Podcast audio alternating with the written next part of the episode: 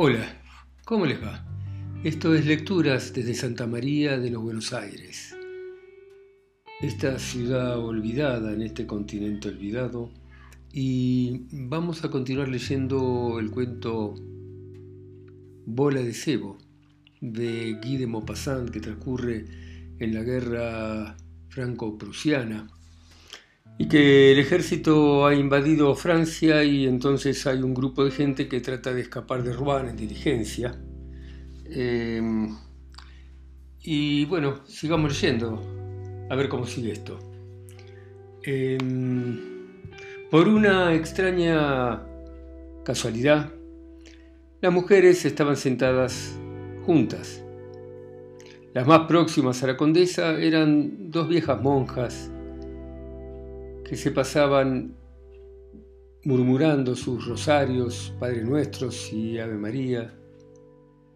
Una era muy vieja, con la cara llena de hoyos, de viruela, como si le hubieran disparado con una ametralladora en plena cara. La otra, muy delgadita, tenía una cabeza muy graciosa y tenía aspecto de tuberculosa consumida por esa fe que consume a mártires y a iluminados. Enfrente de las dos monjas había un hombre y una mujer que atraían las miradas del resto. El hombre era el demócrata Cornudet, era el horror de la gente de bien. Desde hacía 20 años su barba pelirroja la enjugaba en las jarras de todos los cafés democráticos había gastado con hermanos, amigos, todo el patrimonio heredado de su familia y de su padre, que había tenido la antigua pastelería, y esperaba Cornudet muy impacientemente la llegada de la República, para por fin llegar al puesto al que se había hecho merecedor con tanta actividad revolucionaria. El 4 de septiembre, quizá, por una chanza, creyó que había sido nombrado prefecto, pero cuando quiso ejercer sus funciones, los alguaciles, que habían quedado como árbitros de la situación, no lo reconocieron y lo obligaron a retirarse. Era muy buena persona, era inofensivo, era muy servicial y se había encargado con un tremendo entusiasmo de organizar la defensa había hecho abrir agujeros en el campo, talar todos los árboles de los bosques vecinos, había puesto trampas en los caminos rurales y al acercarse el enemigo, muy satisfecho con lo que había preparado, se había replegado rápidamente hacia la ciudad. Ahora pensaba que su actividad sería más útil en Le Havre, donde seguramente iban a hacer nuevas fortificaciones. Su mujer era célebre por su gordura, que le había hecho ganarse el apodo de bola de cebo. Era pequeñita, pero muy redonda, con los dedos muy hinchados, engrosadas las falanges parecidas a ristras de salchichas y la piel muy tensa y brillante con un pecho gigantesco que le hinchaba el vestido. Pero seguía a pesar de todo siendo muy deseada Tan agradable era su frescura.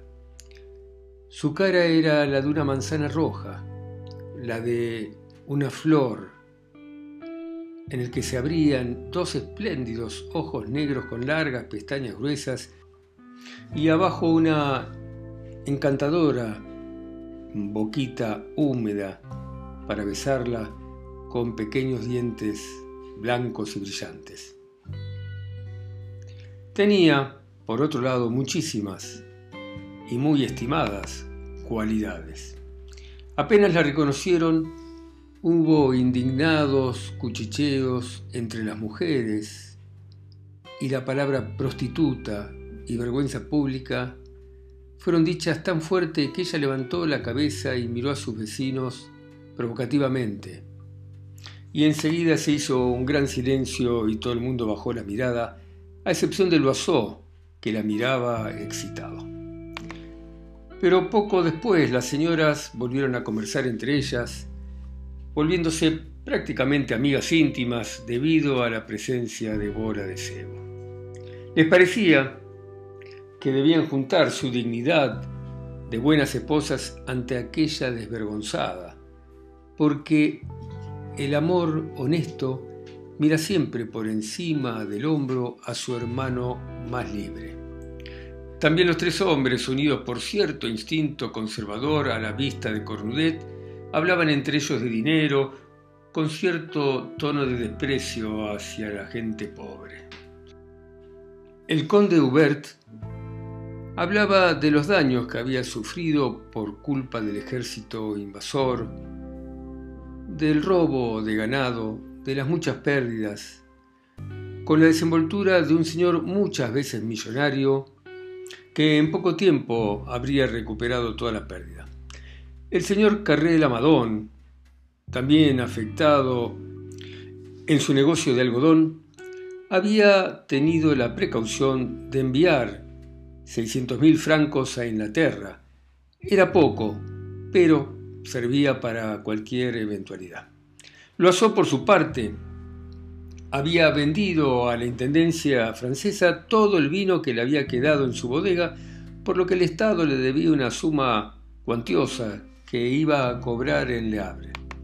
Los tres se lanzaban rápidas y confiadas miradas, porque por más que fuesen de distinta condición social, los hermanaba el dinero, formando así parte de la masonería de quienes lo poseen de quienes hacen tintinear las monedas metiendo la mano en el bolsillo.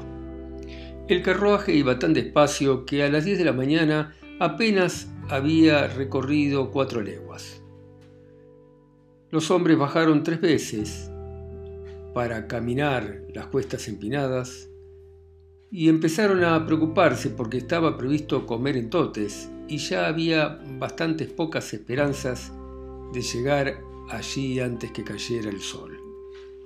Mientras todos miraban el camino por si aparecía alguna posada, el carruaje se encalló en la nieve y llevó casi dos horas poder sacarlo. El hambre iba en aumento, les impedía pensar con claridad y no se veía ninguna taberna, ningún lugar, ni siquiera para beber, porque la llegada de los prusianos y el paso de las hambrientas tropas francesas había desalentado cualquier negocio. Los hombres fueron a buscar provisiones a los lugares cercanos a lo largo del camino, pero ni siquiera hallaron un mendrugo de pan, porque los campesinos, que desconfiaban de todo, escondían las reservas por miedo a los soldados, que, como no tenían nada para comer, tomaban por la fuerza todo lo que podían encontrar. Hacia la una de la tarde, Loazó declaró que se estaba muriendo de hambre, pero ya el resto, desde hacía buen rato, estaban igual que él, con la imperiosa necesidad de comer algo, necesidad que iba en aumento y que había hecho languidecer la conversación. De vez en cuando alguno bostezaba, lo que hacía bostezar a los demás, que lo hacían según su educación, su nivel social o su carácter, ya sea abriendo ruidosamente la boca o con modestia y tapándose enseguida, saliendo apenas un poco de vapor. Bola de Cebo se había inclinado un par de veces como para buscar algo debajo de su ropa. Permanecía unos instantes dudando, miraba a sus vecinos, pero volvía a su posición con calma. Los semblantes de los viajeros estaban crispados, estaban pálidos. Loazó declaró que habría pagado mucho dinero por un trozo de jamón. Su mujer protestó, pero se calmó. Oír hablar de dinero que se malgastaba la hacía sufrir y era incapaz de comprender cómo se podía hacer bromas de ese tipo. El hecho es que no me siento bien, dijo el conde. Me gustaría saber por qué no pensé en traer algo de comer. Y todos se reprochaban lo mismo. Sin embargo, Cornudet tenía una botellita llena de ron que ofreció, aunque los otros se negaron con bastante frialdad, excepto Loazó, que tomó un pequeño trago y la devolvió con un gracias diciendo, la verdad es que esto calienta y engaña al apetito. El alcohol lo puso de muy buen humor y entonces propuso como la pequeña nave de la canción comerse al más gordo de los viajeros. La indirecta hacia bola de cebo disgustó a las personas respetables y nadie respondió, solo Cornudet sonrió un poco.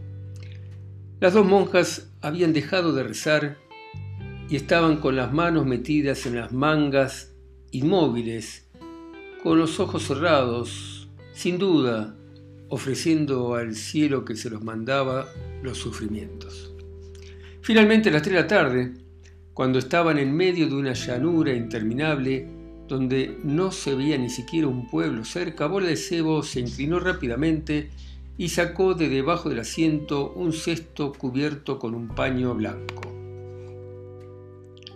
Primero sacó un plato de losa, un delicado vaso de plata y luego una olla que tenía dos pollos enteros en gelatina ya cortados y se veía que en el cesto todavía había cosas ricas, por ejemplo pasteles de carne, dulces, frutas y cualquier alimento para un viaje largo, para no tener que recurrir a la cocina de los albergues.